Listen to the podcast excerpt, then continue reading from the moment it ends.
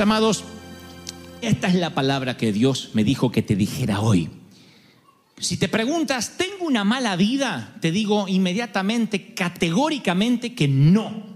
Porque Cristo está en tu corazón, porque Cristo murió por ti.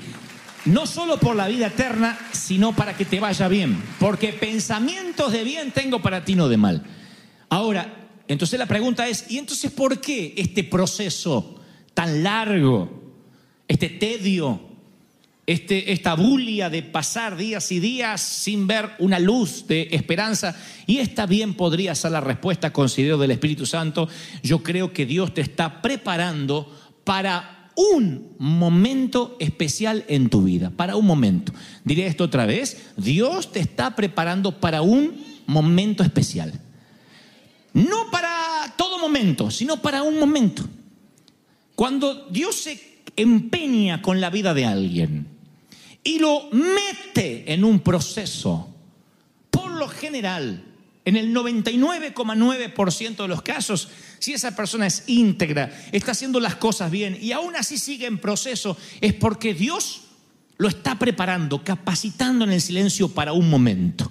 La Biblia dice en Romanos 8, 28, ahora bien, sabemos que Dios dispone todas las cosas. Me encanta esta versión porque dice, para el bien de quienes lo aman. Pregunta casi infantil, ¿amas a Dios? ¿Sí o no? Sí. Entonces Dios dice, todas las cosas están dispuestas porque ha sido llamado de acuerdo a un, no a varios propósitos, de acuerdo a un propósito, a un propósito en particular. El asunto de la vida es descubrir, con la ayuda y la providencia divina, cuál es ese momento. ¿Cuál es ese momento? Tenemos que tratar de descubrir cuál es ese momento. Mardoqueo le dice a Esther, ¿quién sabe si no ha llegado al trono precisamente para un momento, para un momento como este? A veces Dios te procesa toda una vida solo para un momento y el gran juego de la vida es tratar de descubrir con la ayuda del Espíritu Santo cuál es ese momento. Moisés vive y se cría como príncipe. Siendo que nació como esclavo, se cría como un príncipe, porque solo alguien con mentalidad de príncipe podría liberar al pueblo de Israel. Él no lo sabe hasta el encuentro con la zarza, pero toda una vida de preparación donde se incluyen 40 años en el patio trasero del desierto, preparan a Moisés para ese momento de liberación especial. Es ese Moisés que todos admiramos, del cual se han hecho películas. Es ese Moisés que baja con las tablas de la ley, que, que- está con la vara, que tiene un liderazgo, que tiene un- un espíritu, una visión paternal, el que nosotros vemos como modelo terminado. Pero antes de eso, Dios lo procesa en un proceso largo, como a lo mejor estás pasando, porque hay un momento de liberación que Dios quiere hacer a través de él. ¿Cuál es el tuyo? Yo sé que viene. Yo sé que hay un momento que dirás, ah, era por esto que Dios me estaba preparando. Esto va para alguien que dice, estoy harto de estar en esa ratonera todos los días. Estoy harto de tener esos compañeros. ¿Por qué Dios no me saca de ahí? Porque Dios permite en ocasiones que seas capturado y en vez de maldecir al señor feudal o al sitio que te tocó, tienes que entender que a lo mejor este proceso es para que seas un canal de bendición, un agente de bendición para llevar la cultura del reino donde Dios te puso. ¿Están recibiendo esto, sí o no? Y hasta que no entiendas eso, no pasas a la segunda etapa, porque armaste las maletas para irte de un lugar donde Dios te puso, donde Dios te plantó. José fue de crisis en crisis. Ustedes miran la vida de José y es peor que una novela de Univisión. En el próximo capítulo, luego de venderlo como esclavo, vean cómo la mujer de Poti lo seduce y va a parar con sus huesos a la cárcel a las 7, 6 centro. Pobre José. Por fin parece que le empieza a ir bien. Dice, bueno, ahora entiendo el propósito. Me vendieron como esclavo, pero salió bien. Terminé siendo mayordomo en la casa de, un magnate, de Donald Trump, de, de, de, Potifar. Y termina en la casa de Potifar. ¿Qué puede salir mal? Tiene, tiene, tiene, tiene atención, tiene comida, viste bien, tiene que ordenar, no tiene que hacer trabajo duro. Y un día viene la señora de Potifar y dice, Poti no está.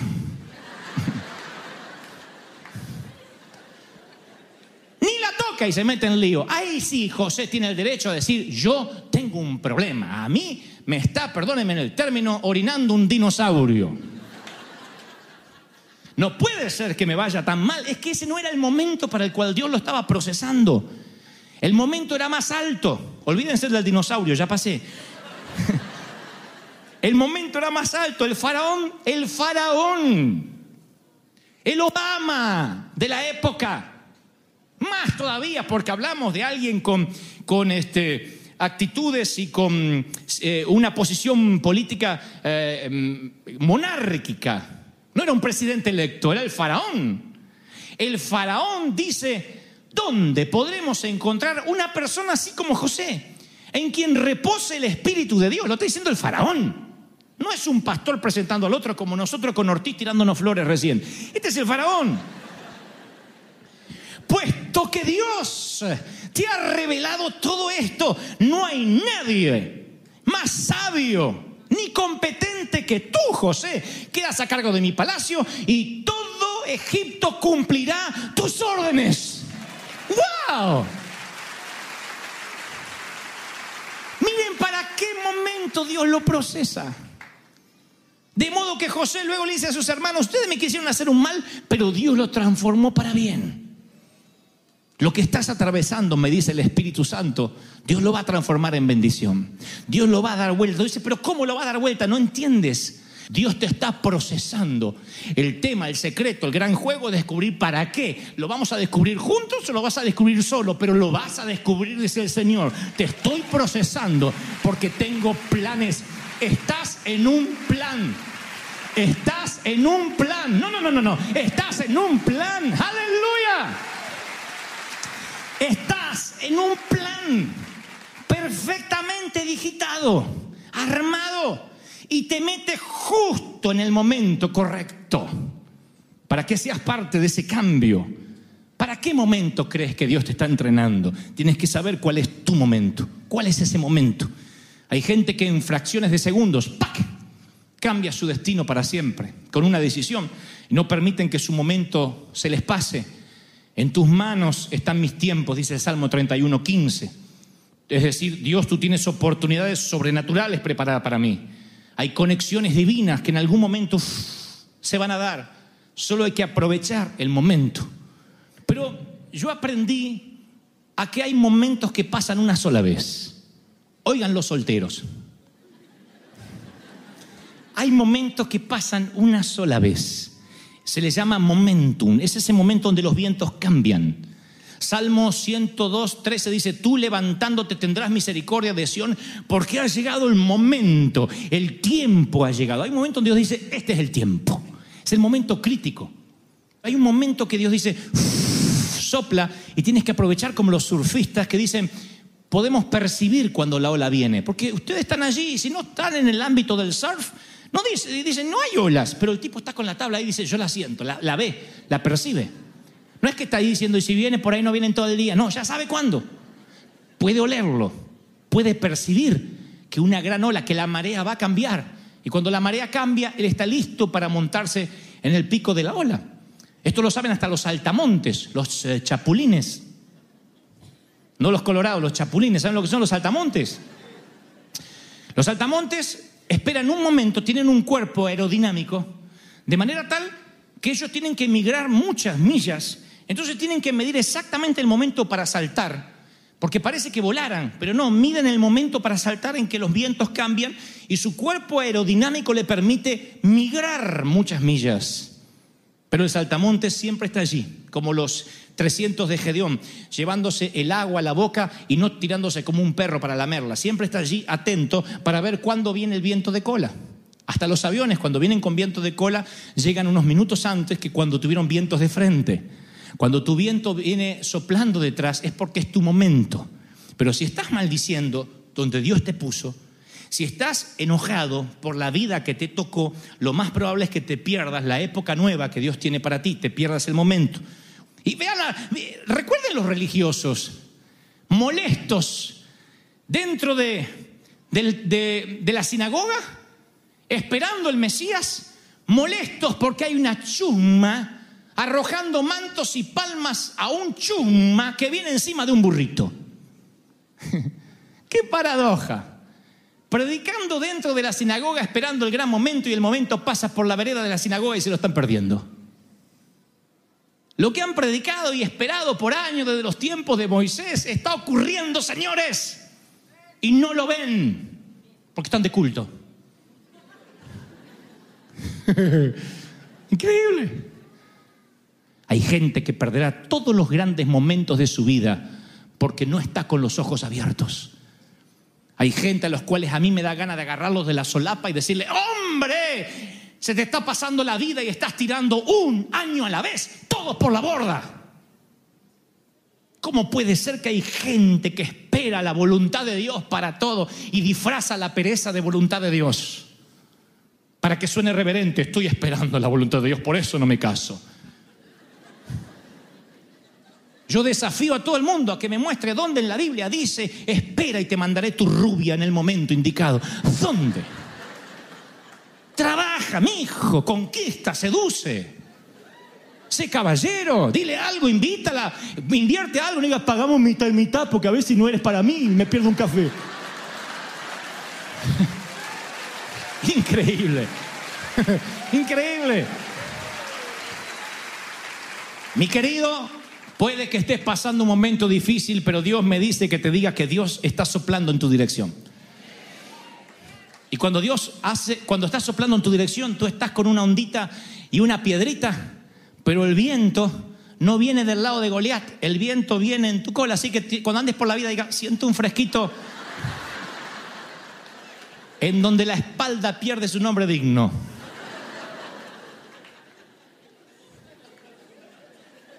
Y mientras que el vientito esté allí, tú lanzas la piedra.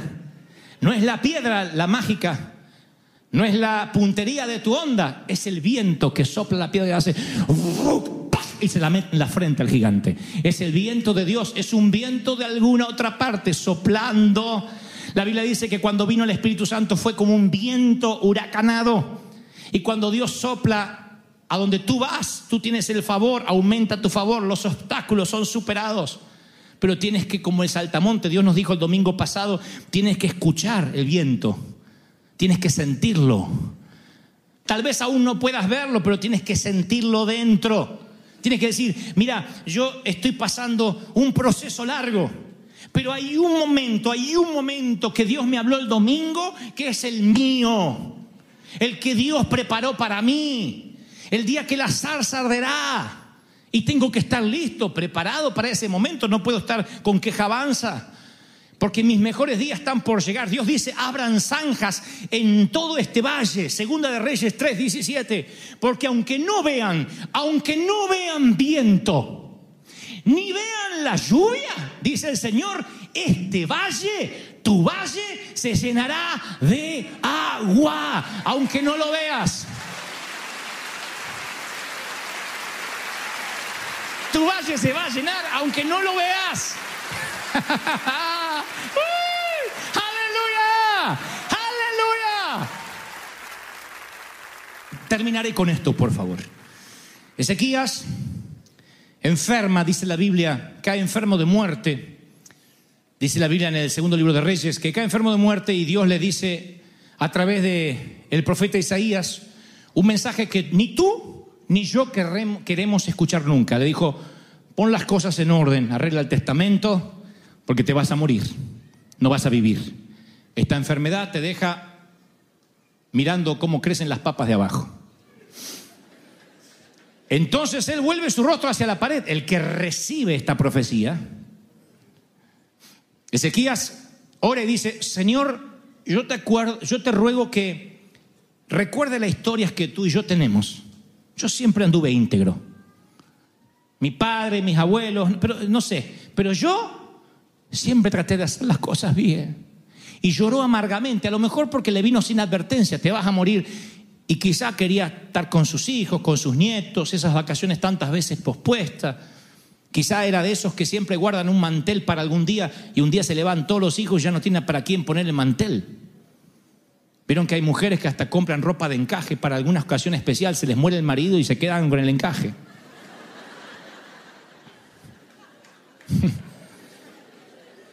Traigo esta palabra para alentar la multiplicación en la iglesia. Ya veo que una entendió mal, llega y se pone el mantel. No, es el encaje. El mantel es para la cena previa, ¿no? Pero la vida, de pronto no te avisa. El Señor dice, es tu hora. Y él dice, tengo tantas cosas para hacer. Y ruega, por favor, por favor, yo te pido que no, no quiero morir ahora. Aconteció que mientras que él hace esta oración, no salió el profeta, dice todavía del palacio, cuando Dios dice, vuelve. Y dile, he escuchado tu oración y te sanaré. Añadiré 15 años a tu vida. 15 años. Y te voy a defender y te voy a amar, etcétera, etcétera, etcétera. De pronto, este hombre siente que se va a morir y Dios viene y no le agrega un año, le agrega 15 años. Por eso yo digo siempre que la quimioterapia te pudo haber robado el cabello, pero no te va a robar la vida si Dios no quiere. El poder de la resurrección, de la germinación está en ti y aunque los médicos digan lo que diga, cuando Dios dice viene un nuevo tiempo para ti, cuando llega tu momento, Dios te da favor, oigan, para tu pasado y para tu futuro. Y por consecuencia para tu presente, claro. Dios te da favor. Oigan, hay gente aquí que dice, sabes que yo siento que, que mi tiempo me lo he perdido. Yo siento que ya no me quedan años de vida. Dios me dice que las mismas palabras que fueron dichas a Ezequías, hoy las tienes que recibir tú. Yo agrego años a tu vida. Yo agrego años a tu vida. Yo agrego años a tu vida. Y como diría el proverbista y el sabio Arjona, son vida los años los que Dios va a agregar también. No solo años a tu vida, sino vida a tus años. Dios va a hacer que en un año, que en tres meses viva lo que no has vivido en décadas, cuando son años de favor y años que Dios agrega. Mientras que a otros le cuesta 10, 20 años, Dios dice, te voy a bendecir porque tienes mi favor, mi viento. ¿Cuántos lo creen? Dígame amén. Pero Ezequías dice, está bien, voy a disfrutar los 15 años que están por delante, pero me pregunto, perdónenme la pregunta torpe mía, habrá dicho algo así como, y los años que me perdí, uy, lo que pude haber hecho en mi pasado, los años que me perdí. Pero Dios dice, no solo te bendigo en tu futuro, sino en tu pasado, porque hay gente que se arrepiente por oportunidades, por momentos que perdió. Así que Ezequías no solo recibe 15 años más de vida, sino que pide una señal. Dado que se trata de tiempo, Dios le da una señal de tiempo. Es como si le dijera, no solo extiendas mi tiempo, sino devuélveme el tiempo en dirección contraria. Me he perdido muchas oportunidades. Y durante los siguientes 40 minutos las agujas se movieron al revés, dice la Biblia. La Biblia, la Biblia dice literalmente que, que le dijo Ezequías, Dios le dice a Ezequías, ¿qué quieres? ¿Que adelante el tiempo o que retroceda el tiempo? Y Ezequías dice, bueno, que se adelante no es tan raro, pero que se retroceda. Y como una máquina del tiempo, unos grados que tipifican, ejemplifican 40 minutos, el tiempo regresa para atrás. De alguna forma Dios le estaba diciendo a Ezequías, yo no solo puedo resolver tu futuro, sino que yo soy el único que puede darte una palabra en el presente, sanar tu pasado y bendecir tu futuro. Yo puedo ser el único que entra en el pretérito, en el presente y en el futuro. Reciben esta palabra, dígame amén. No, no, no, no, dígame amén. Dios hoy va a graduar el reloj de tu vida. Él te va a restaurar los años que has perdido. Y el sol se detuvo, la luna se paró. Dice la Biblia en Josué, el sol se paró hasta que Josué mató a los enemigos. Está escrito en el libro, el sol se paró en medio del cielo y no se apresuró. Dios dijo, sol, detente. Hasta que Josué termine, porque necesita un día largo. Yo decía, qué fascinante ir al pasado, arreglar las cosas, decir, no, no estar nunca de novio con aquella chica fea. Porque ahora a lo lejos la ves y dices, upa, ¿qué tenía yo?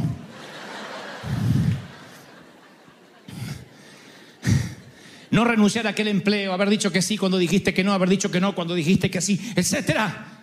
aprovechar, disfrutar a los que luego tuviste que besar una frente fría en un ataúd en lugar de una mejilla tibia una mañana mientras le servías el desayuno. Volver atrás. Oh, volver atrás. Amamos decir, si pudiera, si volviera, si tuviera. Si yo fuera aquel niño, si pudiera volver atrás otra vez y saber lo que esos errores ocasionarían como efecto colateral en nuestras vidas, ¿qué daríamos por volver atrás y no cometer ese error? ¿Saben cuántos en un momento de ira sacaron un arma y no solo asesinaron a alguien, sino sentenciaron su propia vida a pudrirse en una cárcel? Y hoy tras las rejas dicen, si pudiera, si hubiese controlado ese momento de ira. Y entonces allí nuestras madres nos dicen cosas como lo pasado, pasado, no se puede arreglar, a menos que, claro, el creador del tiempo intervenga. Si el creador del tiempo, el que acomodó el cosmos en su lugar, el que niveló las montañas y metió los océanos en sus cauces, dice, sol, detente, y así como Jesús detuvo la tormenta, detiene el sol. Lo que Dios está diciendo, yo restituiré los años que perdiste los años que comieron los insectos, las plagas, el oruga, el saltón, la el revoltón, la langosta. Yo vendré y restituiré. ¿Sabes lo que es restitución? Que te devuelvan lo que has perdido o lo que creías perdido. Y si, creíste que perdiste años, si creíste que perdiste tu matrimonio, si creíste que perdiste la, la niñez de tus hijos, los mejores tiempos de tu vida, Dios me dice que te diga, yo te voy a restituir. Dios no pone bandas adhesivas. Dios no es un dermatólogo. Dios opera corazón abierto y va hasta el fondo y arranca la raíz. No es una solución dermatológica, es una solución del corazón, del alma. ¿Cuántos lo reciben? Díganme amén. Dios restaurará los años robados. Te dará una nueva época con tu familia, una nueva época con tus padres. Dios lo dará. ¿Cuántos reciben esta palabra? Dígame amén. Y estás pensando, sí, muy bien. Pero mi papá ya murió. Yo ya me divorcié. Está bien lo que dices, de eso de que Dios me va a restituir y que a partir de ahora Dios hará en tiempo récord lo que a otros le costó años. Tomo esa palabra. Pero ¿quién hará que regrese del infierno? ¿Quién hará que eso que perdí regrese? No me digas algo como Dios te dará el doble. Quiero lo que perdí, no el doble. Yo he orado así alguna vez. Creo tener unas respuestas, una respuesta. La historia dice que alguna vez Gandhi, Mahatma Gandhi, estaba haciendo un ayuno en favor de la paz. Y entonces nadie sabía dónde él estaba en realidad y de pronto entra un musulmán a donde él estaba haciendo el ayuno y le dice, Gandhi, He conocido el infierno y sé que nunca regresaré de ahí. Espero que tú le hagas conocer al resto de la gente el cielo, porque yo ya vivo en el infierno. Dicen que él dijo, Gandhi respondió algo como, ¿por qué dices que estás en el infierno y por qué dices que no podrás regresar? Y el hombre dijo, porque acabo de matar al hijo de un enemigo arrojé al bebé contra la pared en un momento de rabia y sé que esa imagen estará por mí hasta el último de los días y no podré devolverle la vida nunca a un niño inocente que solo tuvo el defecto de pertenecer a la familia incorrecta. Y Gandhi respondió, te daré una salida para el infierno. Es un boleto de regreso. No puedes devolverle la vida a ese niño, pero puedes adoptar a un niño al hijo de alguno de tus enemigos, algún huérfano, y darle amor y cariño, y de alguna forma compensar y restituir lo que crees que robaste. Así que, aunque la historia no es bíblica, bien es aplicable lo que el Señor me dice que te diga esta mañana. Te daré una salida para el infierno. Tú que dices, no puedo regresar de ahí. Sí, posiblemente no puedas restaurar ese matrimonio irremediablemente roto Posiblemente no puedas devolverle la vida, por lo menos la vida natural, a alguien que partió a la eternidad. Pero eso no significa que no puedas tú también restituir, que no puedas hacer algo por alguien que compense todo aquello que no hiciste por años. Ama como si fuera la última vez que vayas a amar. Sirve a Dios por los años que te apartaste de la iglesia. Sirve a Dios con cada átomo de tu ser, con cada fuero más íntimo de ti. Que te cueste todo, como decía Catherine Coleman. Que te cueste todo. Sirve al Señor. Ámalo con todo el corazón. Si perdiste mucho, lo poco que tienes, compártelo. Para que no te pase como antes, que cuando tuviste eras egoísta. Ahora que no tienes lo poquito, sirve en la mesa para que alguien venga a comer contigo. Y verás cómo saldrás rápido de las puertas del infierno. Verás cómo se toca el cielo de manera rápida, sin escalas, cuando tienes la misma filosofía de Dios. Restituiré aquello que he hecho mal. Ya has sido perdonado. Ahora haz algo digno por tu vida. Vive la vida de manera digna, de modo que haya valido la pena que hayas pasado por esta tierra. Vive de modo que cuando te toque ir, como digo siempre, des, tus hijos tengan una vuelta menos que dar en la gran carrera que es la vida. Vive de modo que haya valido el esfuerzo que hayas estado aquí. Porque no todos los que han muerto necesariamente han vivido. No todos los que tienen un certificado de defunción se han muerto ese día. Algunos murieron mucho antes cuando dejaron pasar su momento. ¿No te parece que ya es hora de no dejar pasar más momentos? Abre los ojos, levanta la mirada, mira hacia arriba, no mires hacia abajo, Gacy, mira hacia arriba, mayor son los que están contigo que el ejército que te rodea. Levanta los ojos, ejército, despierta, jóvenes, despierten, no se pierdan el momento. No importa si tienes 22, 23, 14, 13, solo los tendrás una bendita vez. No tendrás 14 otra vez. Oigan lo que les diré, no tendrás 50 años otra vez, ni 70, solo pasará una vez. Y cada vez que cumplas año, no es un año más de vida, es un año menos de vida. No deberíamos celebrar los cumpleaños porque cada vez que cumplimos años nos acercamos a la tumba. Desde que desde que naces, desde la cuna a la tumba, desde el útero hasta la tierra, tú mueres. Y esto puede no sonar atractivo, pero alguien tiene que decírnoslo. A la muerte puedes enfrentarla, puedes enojarte con ella, puedes frustrarte cuando la ves, pero no la puedes ignorar. La muerte solo, solo apreciarás la vida y la entenderás cuando comprendas la muerte. Solo podrás vivir plenamente cuando sepas que hay un final, que la vida es como neblina, que aparece por la mañana y desaparece por la tarde. Cuando entiendes eso, dices, wow, ¿cuáles son mis momentos? ¿Dónde están? Y como el saltamontes, esperas el viento para saltar. Y si me equivoco, celebro que te equivoques intentando saltar antes que te quedes viviendo toda la vida con el trasero en una silla.